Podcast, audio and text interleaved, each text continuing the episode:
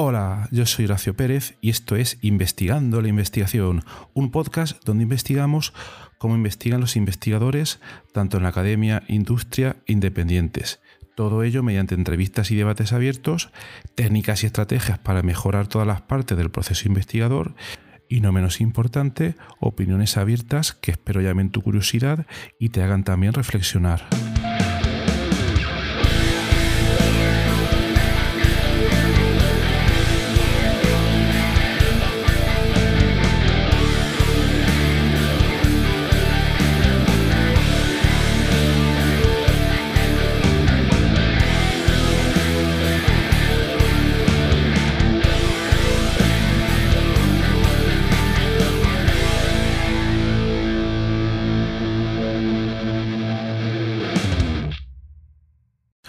Hola, hoy es jueves 18 de mayo de 2022.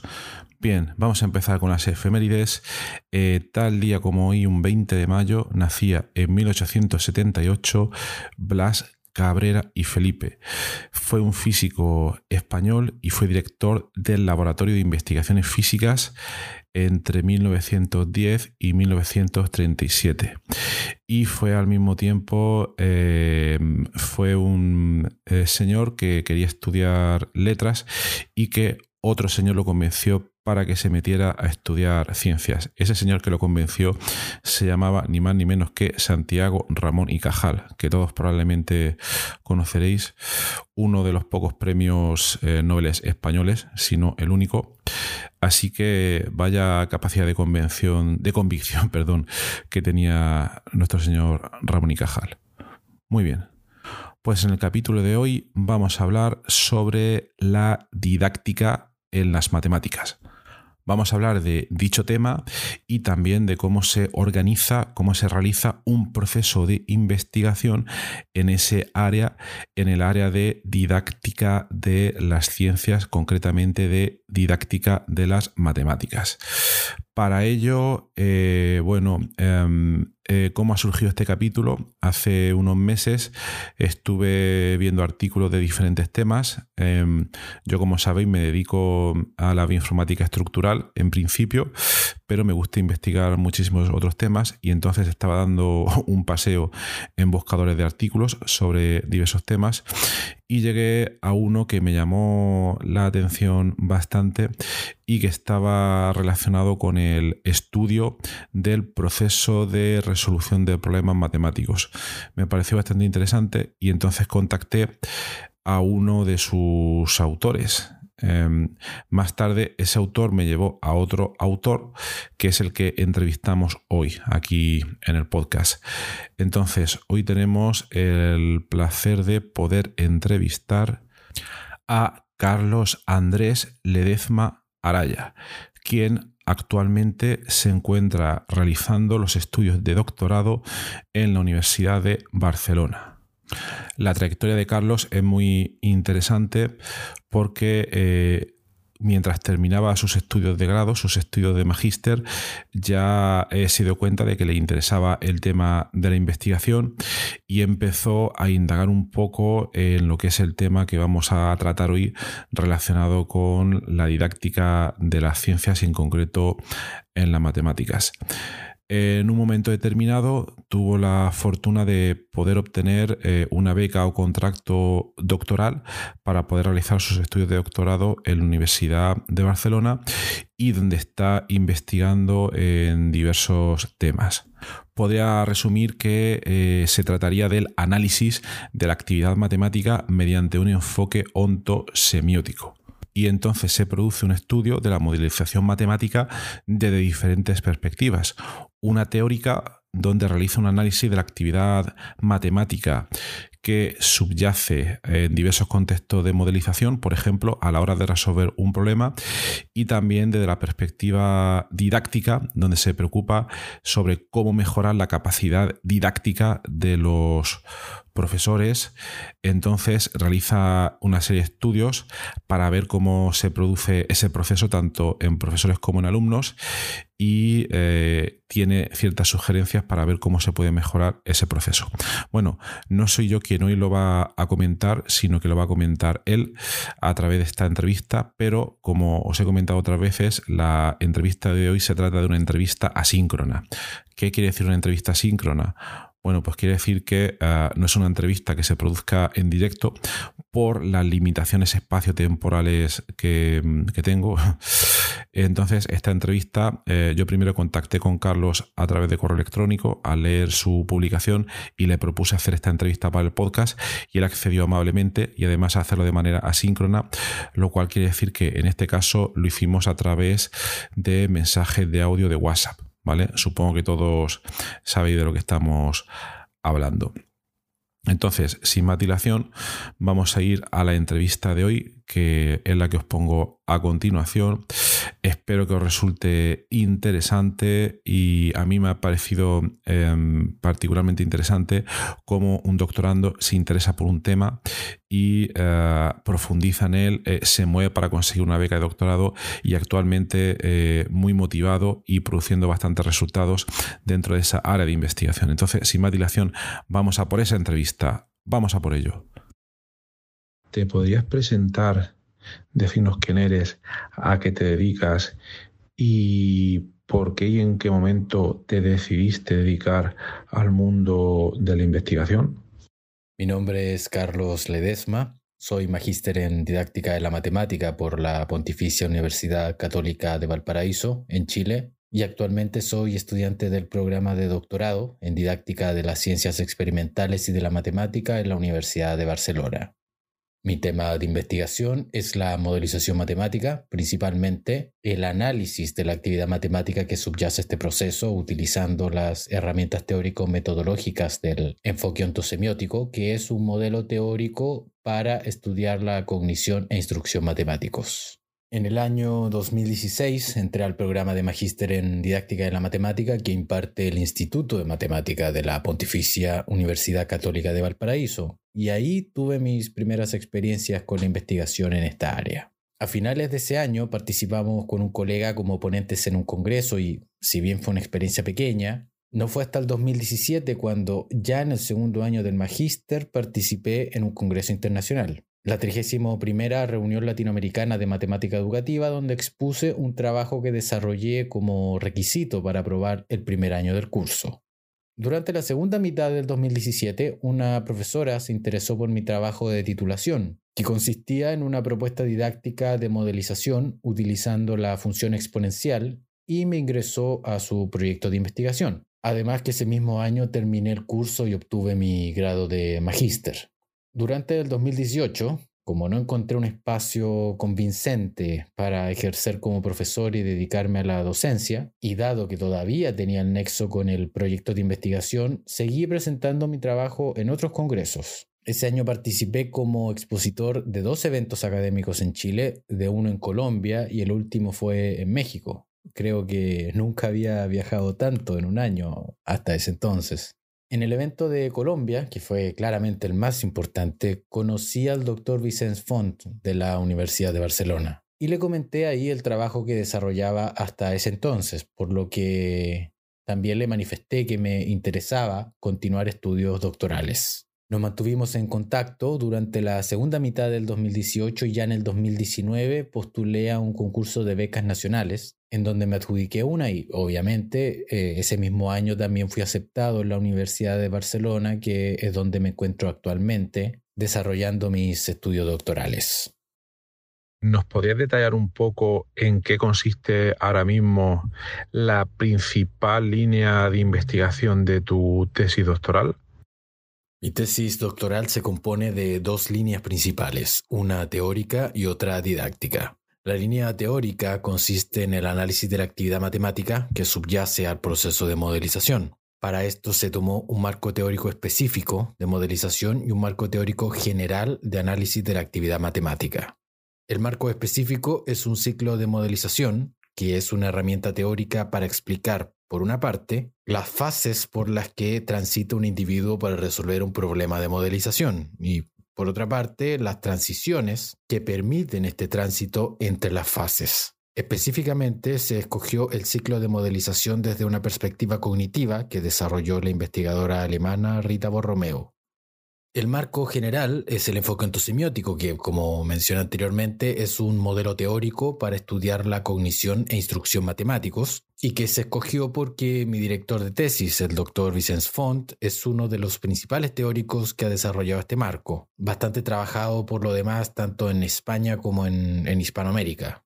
Como analogía entre un marco general y uno específico es que el general sería como una lupa que analiza toda la actividad matemática mientras que el específico sería como un microscopio que se enfoca solo en un tipo de actividad con mayor detalle. Es decir, un marco ve lo que el otro no y viceversa. La línea didáctica consiste en el estudio de la modelización en la formación de profesores de matemática. Para esto se han hecho algunas actividades en diferentes contextos, como talleres formativos para profesores y análisis de los trabajos finales de máster. Los talleres se han implementado en los niveles de formación de pregrado y posgrado y también en eventos internacionales, donde la dinámica básicamente es que se plantean problemas a los participantes, se hacen preguntas de reflexión sobre estos problemas, se presenta el ciclo de modelización para analizarlos y se discuten las implicancias de la implementación de la modelización matemática en el aula. El análisis de los trabajos finales de máster se enfoca en cómo los futuros profesores reflexionan sobre la implementación de la modelización en sus prácticas educativas, para lo cual se ha utilizado la herramienta Criterios de Idoneidad Didáctica que propone el enfoque entosemiótico. Con esta pauta se puede identificar con qué aspectos del proceso instruccional los futuros profesores relacionan el trabajo con modelización, es decir, si este proceso privilegia, por ejemplo, el aspecto epistémico del trabajo con la matemática misma, el aspecto cognitivo, entre lo que saben y se pretende enseñar a los estudiantes, los aspectos de interacción y de uso de medios, o del establecimiento de relaciones entre la matemática que se enseña y el entorno sociopolítico, económico, cultural de los estudiantes, eh, etc.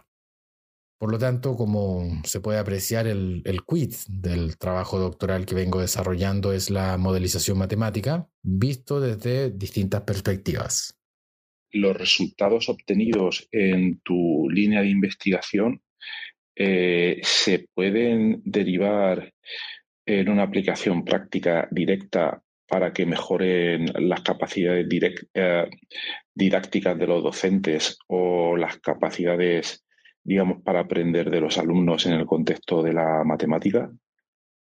La línea teórica apunta principalmente al enriquecimiento del marco teórico enfoque semiótico. Esto quiere decir que se están aportando nuevos elementos para ampliar la teoría. La línea didáctica, por su parte, apunta a profundizar en la reflexión del docente sobre su práctica durante la formación de profesores.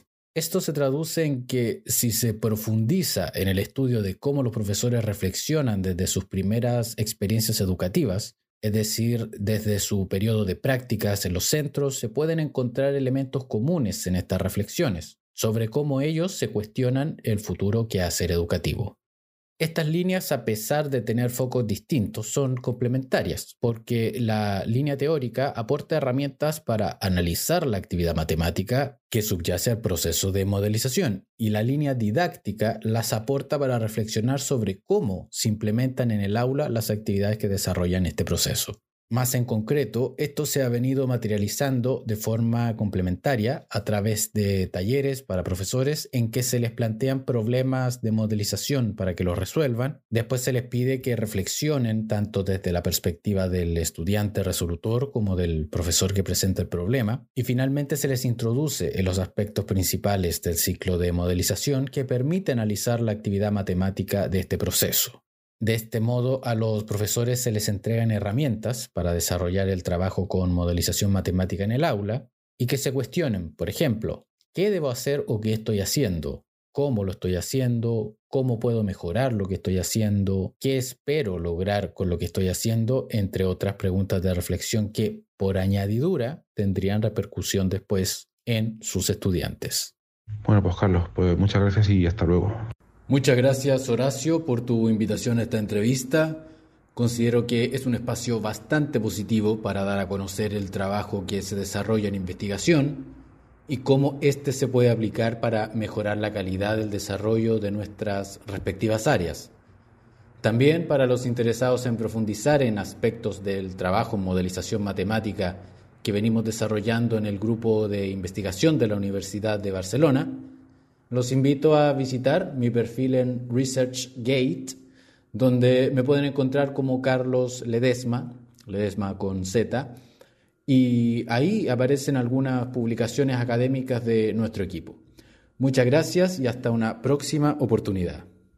Bien, gracias otra vez a ti, Carlos, por interesante entrevista asíncrona y espero poder volver a invitarte más tarde en otro episodio del podcast para ver cómo te va yendo, probablemente después de tu doctorado y que nos comentes cómo va avanzando tu línea de investigación, si sigues en ese campo, si te has cambiado a otro, etcétera, etcétera.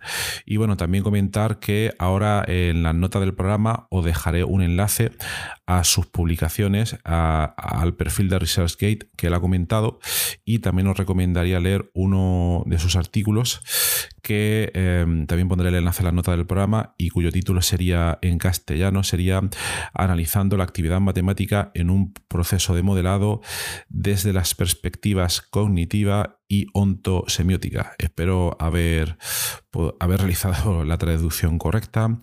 Y bueno, lo dejo aquí. Em, y espero que os haya resultado interesante y como sabéis cualquier comentario cualquier discusión podemos seguir a través de nuestra comunidad en Discord, que siempre pongo el enlace o casi siempre. Eh, y bueno, que tenéis un maravilloso jueves y hasta luego.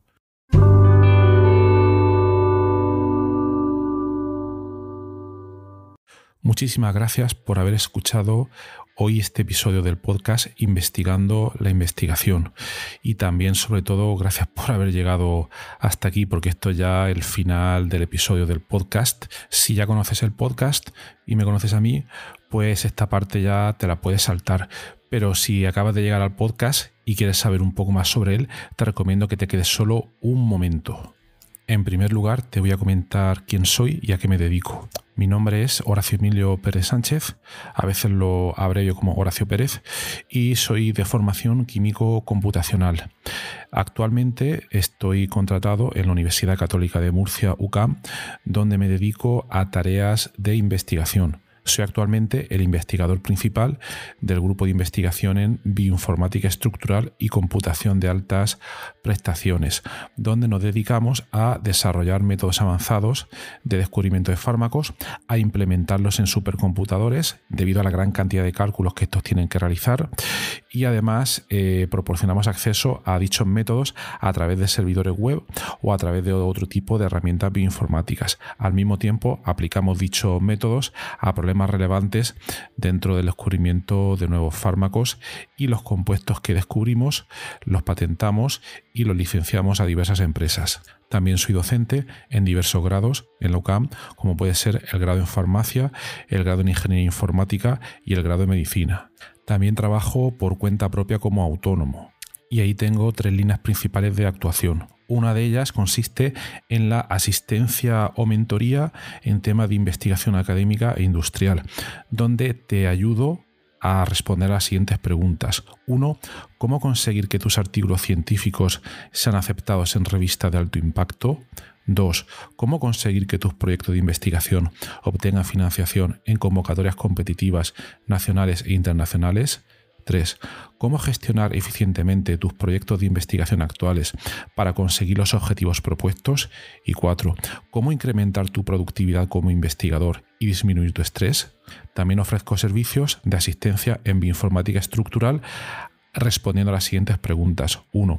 ¿Cómo descubrir compuestos bioactivos en diversos contextos, tanto farmacológicos, nutracéuticos o agrícolas, etcétera? 2. ¿Cómo proponer y validar modelos moleculares para sistemas biológicos? 3. ¿Cómo acelerar drásticamente la ejecución de cálculos complejos y costosos? Y 4. ¿Cómo permitir que usuarios con conocimientos informáticos mínimos puedan acceder y sacar rendimiento fácilmente a herramientas científicas complejas? Y por último, también me dedico al desarrollo de diversas herramientas de software para temas de productividad, los cuales iré informando durante los diversos episodios de este podcast. En cuanto al podcast, como podéis hacer quizás una idea si habéis llegado hasta aquí y habéis escuchado alguno de los episodios, mi intención e interés es divulgar la investigación. Divulgar la investigación que se hace en muy diferentes contextos, tanto a nivel académico como a nivel industrial porque el tema de divulgación académica e industrial pienso que no se le da la suficiente importancia, y también el trabajo que realizan investigadores autónomos y diversos colectivos. Además, eh, doy especial hincapié en el tema de la informática estructural a la hora de divulgar también la investigación que realizamos en nuestro grupo. Por otra parte, también tratamos temas de productividad y todo tipo de herramientas que nos puedan ayudar a mejorar todos los procesos necesarios para poder realizar una investigación en condiciones y con un rendimiento adecuado. Si escucháis el primer episodio del podcast, que es en realidad el tráiler, ahí tenéis algunos detalles más, pero bueno, esa sería la idea principal. Por último, también quisiera mencionar que tenemos una comunidad de Discord organizada en torno al podcast. En la mayoría de las notas del programa de los episodios tienen los, los detalles para acceder a esta comunidad y eh, es muy interesante porque ahora mismo tenemos unos ciento y pico de usuarios, de oyentes que se conectan a la comunidad de Discord y de ahí surgen diferentes conversaciones y por ejemplo algunos episodios como digo de memoria el de ciencia de datos el de la investigación en ciencia de datos es uno de los que surgió ahí pero también ha servido para que oyentes hayan realizado dentro de esta comunidad de Discord nuevos contactos a la hora de exponer intereses similares en temas tanto de investigación como de productividad y de diversos, de diversos países de, de habla hispana. También me gustaría decirte que si te ha gustado el podcast, te agradecería muchísimo si lo pudieras sugerir a amigos, contactos que pienses les pueda llegar a interesar o compartir eh, a través de múltiples plataformas, ya sean las redes sociales, mensajería, WhatsApp, Telegram, Discord, etcétera, emails o cualquier otro medio. Asimismo, también ayuda mucho si en las diferentes plataformas donde se puede escuchar el podcast, como Spotify, Apple Podcasts, Evox, etcétera, nos puede dar ahí eh, cuatro estrellas, cinco estrellas, etcétera, lo que tú veas necesario. Pues todo esto al final ayuda a que el podcast llegue a más gente. Y por último, si quieres ayudar a esta idea, si quieres ayudar al podcast económicamente, te agradecería que te suscribieras a la versión premium del podcast tiene los detalles en los enlaces de las notas del programa o puedes ir directamente a Anchor FM barra Horacio-PS y ahí tienes todos los detalles. Y bueno, aquí se termina esta outro del podcast, un poco larga, pero me parecía necesaria para todos aquellos que lleguéis por primera vez. Y nada, de verdad, muchísimas gracias por escucharme y espero que os interesen los temas y que todo este contenido eh, pueda ser beneficioso para todos los que lo escucháis. Muchas gracias y hasta otro episodio.